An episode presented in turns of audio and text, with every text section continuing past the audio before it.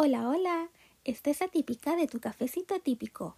Ve por tu tacita de café y vamos a charlar.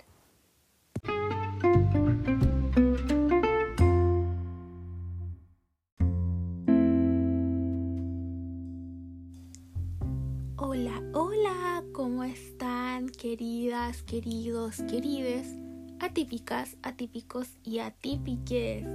Espero que estén con mucha emoción de comenzar esta última semana de octubre. Se viene Halloween ya, así que eh, preparando los últimos detallitos de los disfraces, de las compras de dulces, de eh, la decoración de la casa. Y, espero que, ustedes igual estén ya como casi listos para divertirse eh, ese día ese día.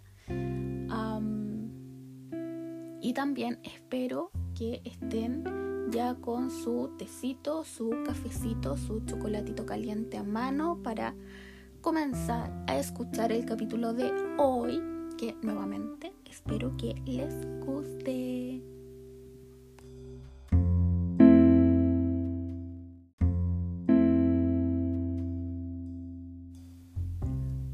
Sé que lo he dicho en muchísimas ocasiones, pero creo que este capítulo sí va a ser más pequeño, más cortito, para no estresarnos con mucha información para comenzar la semana.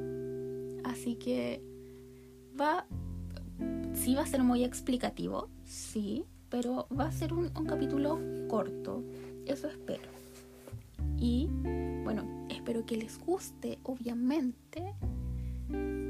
Así que vamos a comenzar.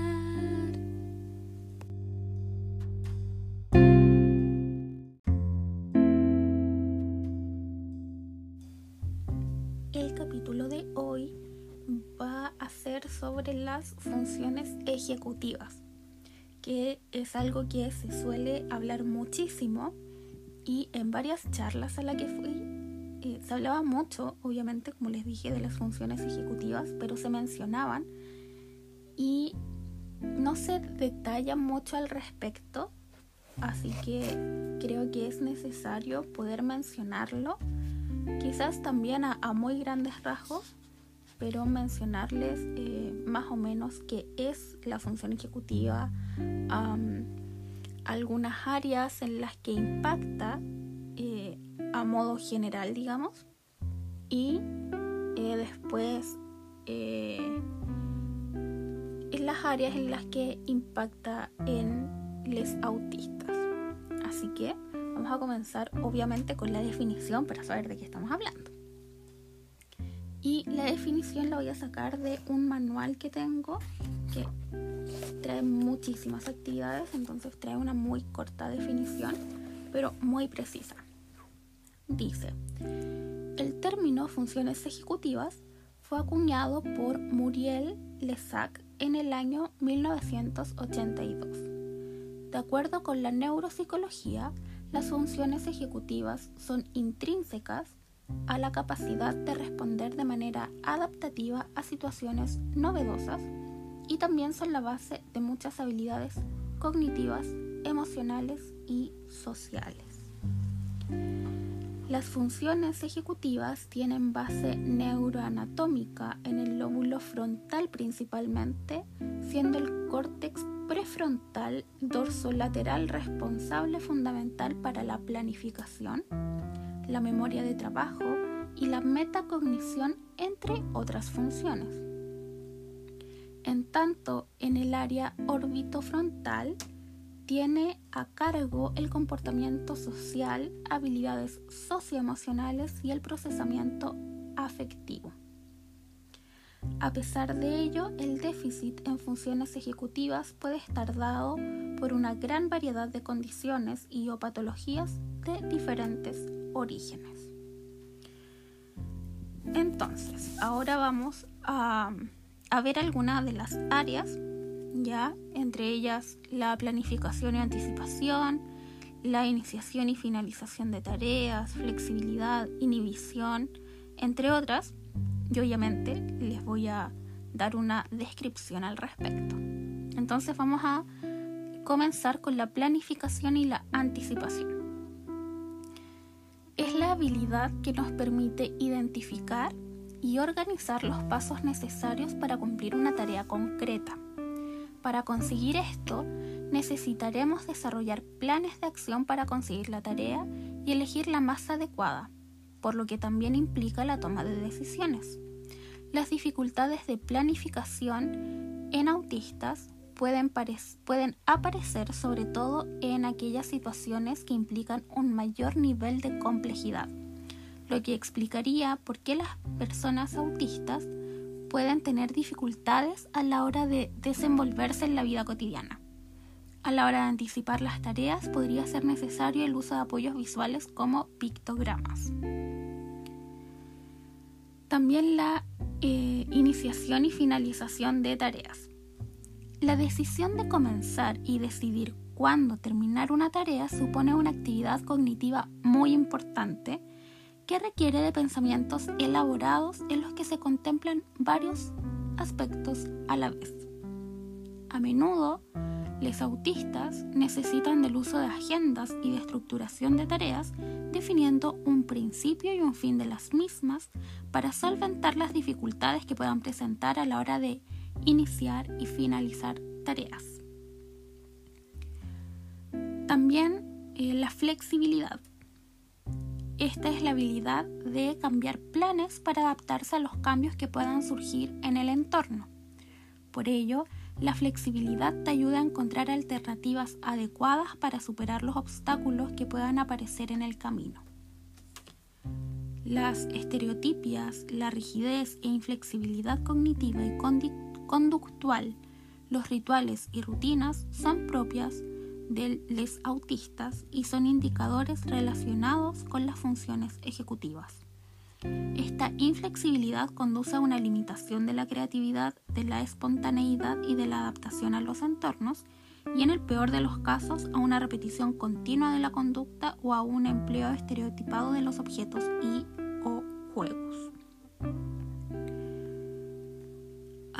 también está la inhibición de respuesta, que esta es la habilidad de pensar antes de actuar. Trabajar esta inhibición de respuesta nos servirá para no hacer algo de lo que después nos podamos arrepentir. Esta inhibición es uno de los procesos mentales necesarios para la regulación y el control del comportamiento. Su flexibilidad y adaptación. Si la persona eh, con autismo no es capaz de inhibir pensamientos o acciones antes o durante la actividad y o tarea, tenderá a la rigidez y la persistencia sin ser capaz de parar y dirigir su atención y o conducta en otra dirección. En cuanto a las habilidades mentalistas, esta es una capacidad que nos permite ser capaces de atribuir estados mentales y emocionales a los demás y poder anticipar sus comportamientos e intenciones. Es imprescindible para relacionarse, convivir con la familia, coordinar... coordinarnos con otras personas, enfrentarnos a las situaciones sociales que puedan ocurrir, entre otras. Para ello debemos ser capaces de desarrollar un proceso ejecutivo complejo, en lo que será importante conocer e intuir nuestros propios planes y lo del resto de personas. El trabajo en teoría de la mente es fundamental en los autistas interpretar correctamente la conducta de los demás y el saber ponerse en el lugar del otro son habilidades necesarias para la adaptación social de los autistas. Y finalmente, la memoria de trabajo, que esta es la capacidad de mantener la información en la mente durante la transición de tareas complejas, ayudándonos a recordar los pasos que se han de seguir para realizar una tarea así como resolver problemas matemáticos, realizar la lista de compras, etc. se puede trabajar, por ejemplo, la memoria auditiva con actividades como repetir palabras o números, eh, repetir en orden inverso, repetir según un orden establecido. También se puede trabajar la memoria visual eh, con eh, tratando de recordar imágenes previamente mostradas, recordarlas en un determinado orden, reproducir gestos en una secuencia dada, etc. Y también está que eh, como producto de las alteraciones de, de las funciones ejecutivas, em, se suele presentar en autistas una alteración temprana en la planificación de comportamientos complejos relacionada con un déficit en la memoria de trabajo, la ausencia o déficit de empatía, la pobre afectividad, déficit en la adquisición y uso de conceptos que requieren la integración de información en un contexto, la falta de espontaneidad y conductas estereotipadas, eh, eh, perseveraciones e intereses restringidos, fuertes reacciones emocionales, déficit en planificación y dificultades en la focalización de la atención. Esta vez lo quise leer todo eh, antes de empezar como a dar algunos ejemplos y mencionarles que también hubieron como frases o palabras que me causaron ruido pero que las quise leer así simplemente porque estos son mayormente textos eh, sacados desde personas neurotípicas. Entonces también para que eh, les autistas podamos también identificar cómo es que se nos catalogan ciertos aspectos desde el neurotipismo que nosotros no siempre lo percibimos así y quizás em, estos podcasts pueden como generar ese quiebre eh, en cuanto a, ese tipo de razonamiento, de pensamiento o de creencia, que también es como el objetivo. Em, y bueno, creo que mi memoria de trabajo en estos momentos no, está funcionando muy bien, entonces podría ser como una de las eh, áreas por las que podría empezar. Que les acabo de leer todo esto, que, es maravilloso, o que por lo que recuerdo era un, texto maravilloso que explicaba muy bien, pero no recuerdo mayormente lo que dije, entonces voy a tener que ir como repasando lo más rápido que pueda para poder ir eh, explicándoles más o menos lo que, lo que sucede. Y continuando con, la memoria de trabajo, que ya les dije que en estos momentos como que ya no me acordaba per se de, lo que les había leído. quería también comentarles otras situaciones que, me pasaban con, esto, que, eh, por ejemplo, nunca he sido buena en matemáticas. Lo que se me complicaba mucho para las pruebas, obviamente. Y lo que hacía era poner las fórmulas, sobre todo en la media, poner, eh, anotar todas las fórmulas en, en una hoja y repasarlas, repasarlas, repasarlas, repasarlas, repasarlas, mirarlas, porque eh, personalmente tengo mucha más em, memoria visual. Entonces las miraba, las dejaba con colorcitos, las distinguía y las repasaba mucho tiempo, mucho rato. Después, cuando ya teníamos que guardar todo, antes de que se me olvidaran, porque sabía que por más que las hubiese repasado se me iban a olvidar, las anotaba en la mesa sin tener nada como que esté copiando literalmente, sino que de lo que recordaba lo anotaba en la mesa y después eso que tenía en la mesa lo traspasaba al papel y después borraba lo que tenía en la mesa, pero necesitaba como no copiarlo desde, un, desde la misma hoja porque ahí sí sentía que sería copiar. no sé si es que mi idea es como muy errónea o es muy extraña, pero whatever. Y ahí lo anotaba en la hoja y ahí como que podía seguir con, lo que tenía que hacer. Em, en cuanto a, por ejemplo, ahora de más grande, la, lista de compras, tenemos una lista previa antes de salir a comprar. Bueno, compramos generalmente lo mismo siempre, entonces ya ahora con el tiempo es costumbre. Así que vamos y es como ya, ¿sabes qué? Recuerdo que faltaba esto y faltaba esto y faltaba esto otro. Y después cuando ya entre los dos así eh, como que llenamos la, la lista con la memoria, la revisamos y es como ya sí, llevamos todo. eh, y bueno, también cosas muy simples en, cuanto como a la, a la vida cotidiana de la memoria de trabajo.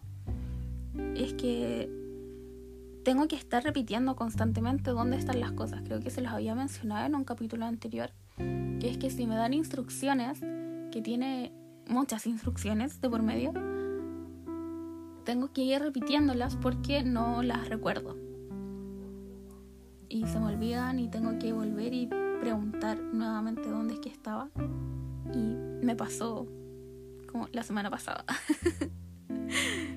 que, que fui como consciente porque... Whatever, fui consciente de lo que estaba haciendo. en cuanto a las habilidades mentales, que era esto de de anticipar el comportamiento las intenciones de los demás, eh, también tengo un, déficit al respecto, eh, pero, pero en ciertas áreas. Quiero dejar en claro que los autistas no es que, ah, no, tengo todas mis habilidades mentales muy mal, sino que son como en ciertas en ciertos contextos o en ciertas circunstancias, que es donde nos cuesta como entender mayormente las ideas las intenciones que tienen los demás y, las emociones que puedan tener, pero que no es como en todo. Por ejemplo, quizás un ejemplo muy, muy burdo, quizás, no lo sé, que también gente que me siga hace un tiempo en Instagram se, quizás se acuerde que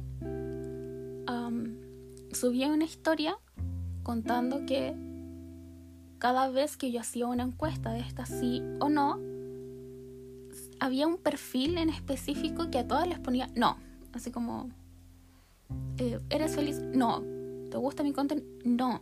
Y yo decimos, ah, filo, porque habían personas que conozco que también ponían que no y es como, ya, debe ser una broma, debe ser divertido, jajaja. Ja, ja. No, no me voy a enojar por eso, además que yo estoy preguntando, o sea, ¿por qué me voy a enojar? si, si no me quieren enojar con eso, mejor no pregunto o pregunto cosas que me sirvan para hacerlo más constructivo, pero si voy a poner específicamente sí, no, whatever. Ya, me fui por las ramas, perdón.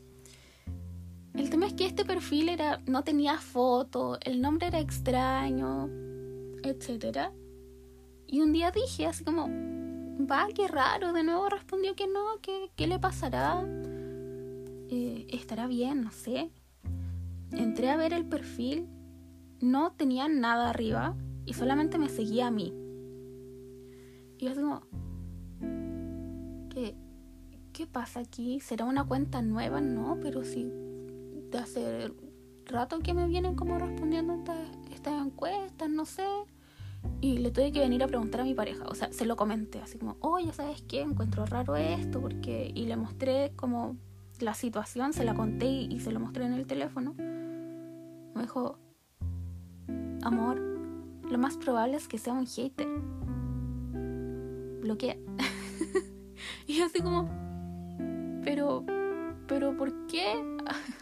¿Por qué es un hater? No, no sé, no me ha dicho nada, así como, te odio o, no sé, odio tu contenido, no sé, más directo. Entonces, desde ese momento les escribí a mis seguidores pidiendo que si van, que si son haters, si me siguen para hacerme hate, por favor háganme hate con, con ganas, porque si no yo no entiendo si es que me odian o no, y supongo que esa es la idea de un hater, como darse a entender de que odia a la persona.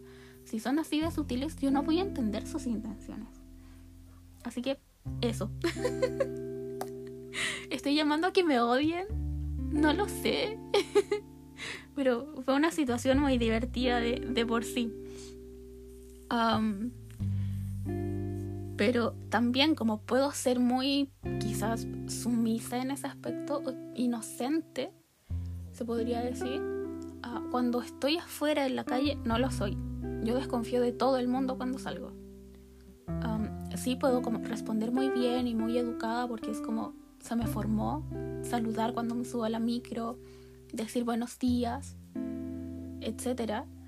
Pero no sé, si alguien se sienta al lado mío, sobre todo ahora con el tema de COVID y distanciamiento, que ya me acostumbré a estar distanciada del mundo, me, me complica que se sienten al lado mío y que los asientos no sean tan anchos, entonces uno toca a la otra persona y me tengo que mover. Y es como, yo no sé qué has estado haciendo tú, si es que realmente te cuidas, así que me alejo. O, por ejemplo, hoy día habíamos ido al, supermercado con, con, mi pareja y con mi hija. Mi pareja se adelantó para ir al auto a, echar las cosas.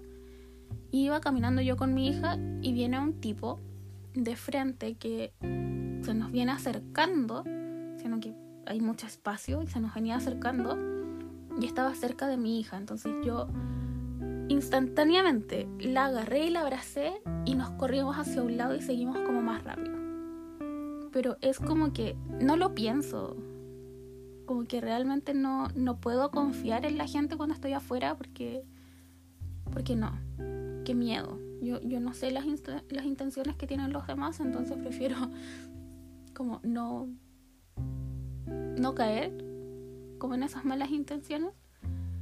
Pero aún así, también, por ejemplo, puedo tomar muy malas decisiones que para mí pueden ser como muy normales, pero que para mi pareja es como, pero ¿por qué haces eso? ¿Por qué buscas el peligro? Pero no es que busque el peligro. Por ejemplo, nuevamente, eh, donde vivía anteriormente, se hizo un paso sobre nivel del tren o bajo, bajo nivel del tren hoy. Qué, qué estúpida, arriba y abajo, como no lo puedo distinguir. Ya, por abajo del tren. y eh, tiene el paso para los autos y el paso peatonal. Y por abajo no se va casi nadie y se supone que hay un ascensor que nunca ha funcionado entonces abajo es muy solitario. No suele haber gente abajo. Y yo aún así paso por ahí, porque es más corto. Y, y cuando le comenté esto a mi pareja, como, ¿por qué pasas por ahí? ¿Por qué buscas el peligro? ¿Por qué haces eso? O creo que esa es como la, la cosa más peligrosa al respecto. Eh, que, que no pueda ser como evitable. En fin, eso, con las habilidades mentalistas. Pero quiero destacar también de que eh, se habló sobre el ponerse en el lugar del otro y recordarles que también existe esto de ponerse demasiado en el lugar del otro y que está esta hipersensibilidad al respecto y que también nos puede jugar en contra. Entonces no es solamente como el polo de que no sentimos nada y somos una piedra y bla, sino que pueden estar estos dos polos. Entonces que no nos cerremos como a una sola posibilidad. En cuanto a la inhibición de respuesta, eh, es la habilidad de pensar antes de actuar. Ups, eh, me, pasa muy seguido.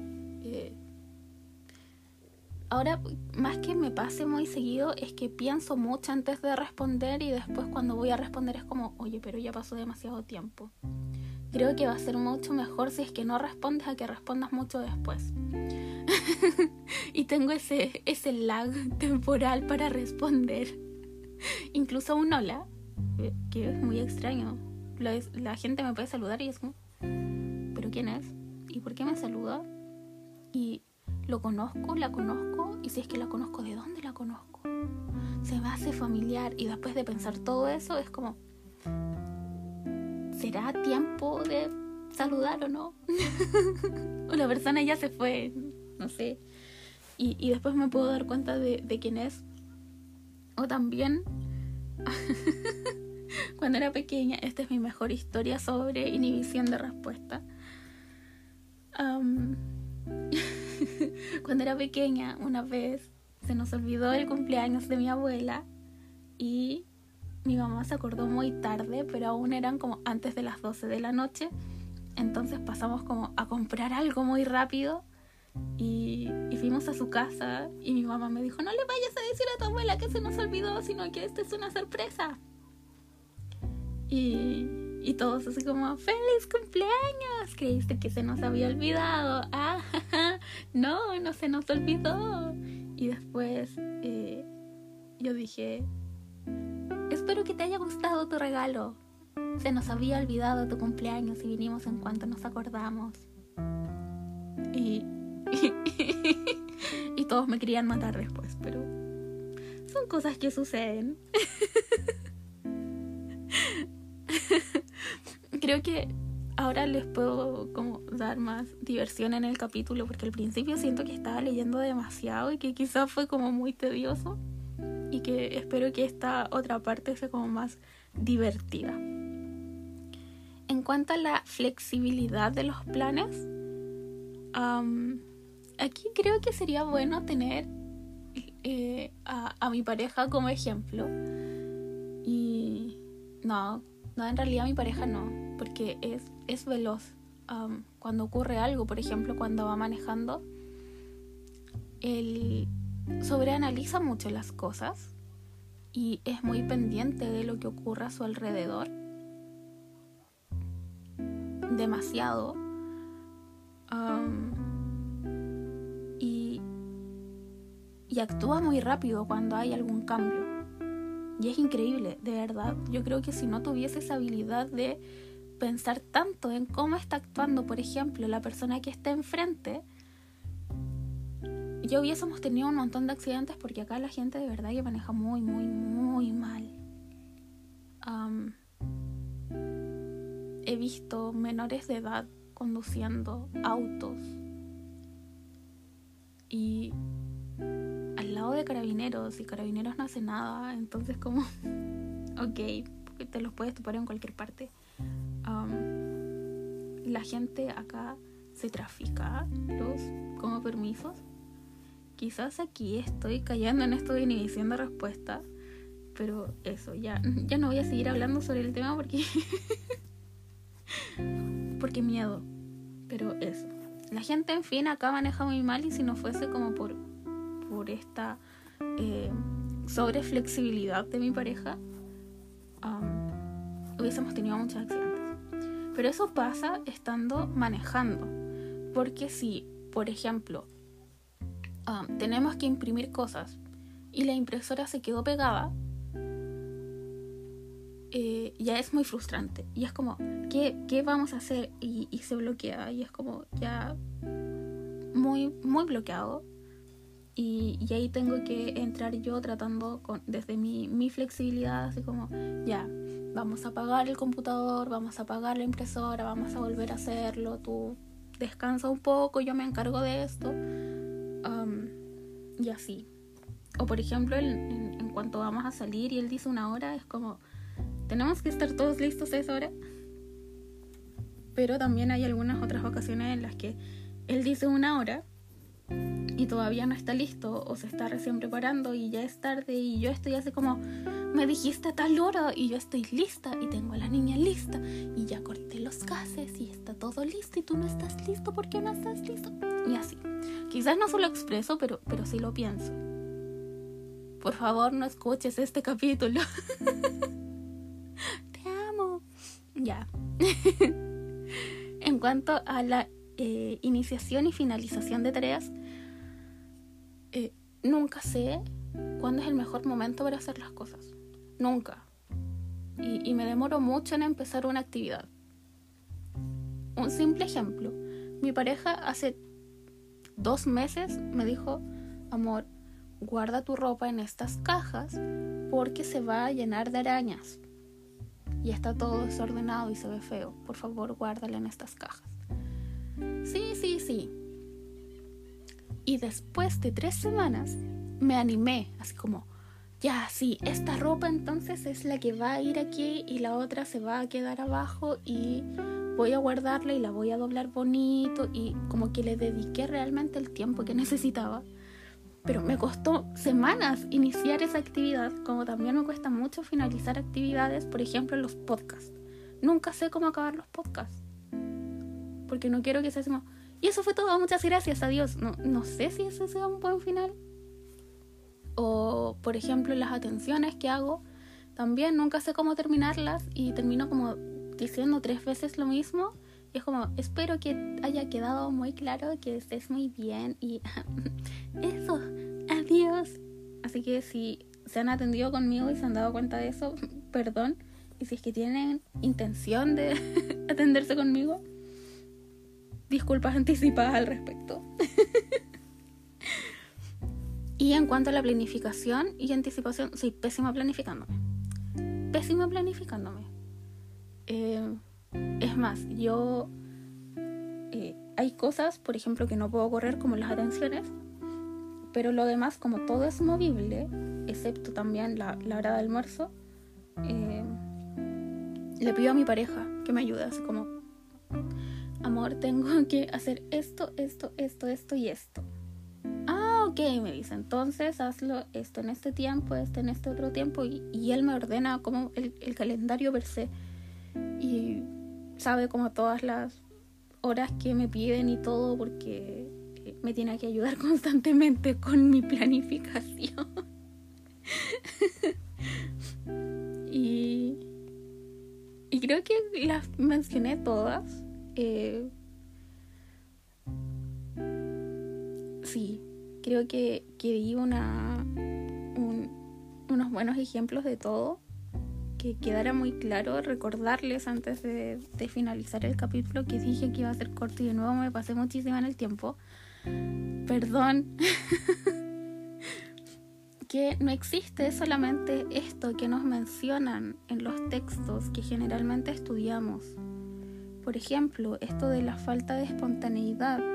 A mí, si yo tengo tiempo y me dicen nos podemos reunir en cinco minutos, ok, reunámonos en cinco minutos, yo tengo tiempo para prepararme un café. Yo no tengo ningún problema con eso. Eh, mucho mejor si es que me lo anticipan, sí, obviamente, pero eh, tampoco es que sea tan molesto. A menos que sea una llamada, las, las llamadas sí me, me enojan demasiado. pero si me dicen así como tenemos una reunión de X cosa, ya ok, asisto.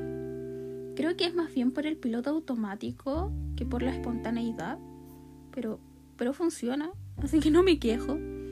Eh, en cuanto también a la ausencia de déficit de empatía, no nos quedemos solamente con el, con el déficit de empatía o la ausencia de la empatía, también estamos estas otras personas que somos hiperempáticas o estas otras personas que, eh, donde me catalogo yo, que somos hiperempáticas emocionalmente pero no exteriormente. ¿A qué me refiero con esto?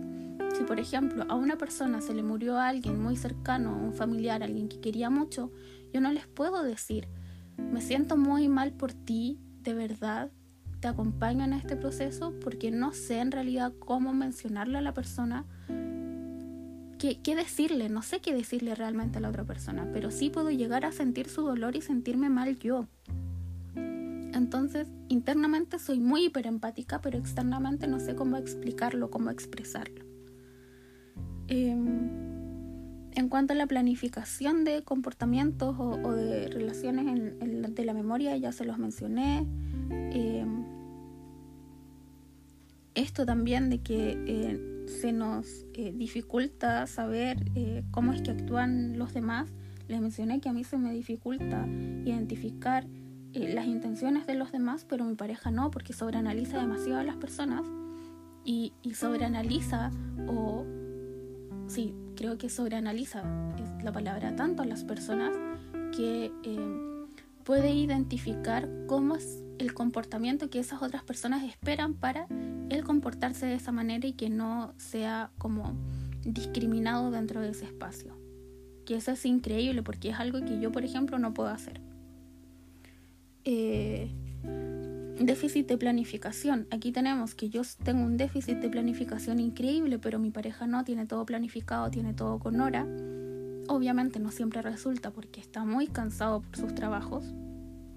pero um, él sigue siendo muy organizado y muy planificado. Es muy planificado con sus tiempos, muy planificado con su trabajo, muy planificado con el dinero. Es realmente increíble. Eh, y dificultades en la focalización de atención, eh, que también podría ser eh, en esto de iniciar o, no las actividades. Me, me cuesta mucho. empecé a ver lo del podcast del capítulo de hoy a las 11 de la noche, son las 2. Y a las 11 de la noche empecé a leer y a buscar información, pero leía un poco y tenía que revisar el teléfono y me quedaba pegada en el teléfono. Después volvía y no entendía lo que estaba leyendo y tenía que volver a leer y así.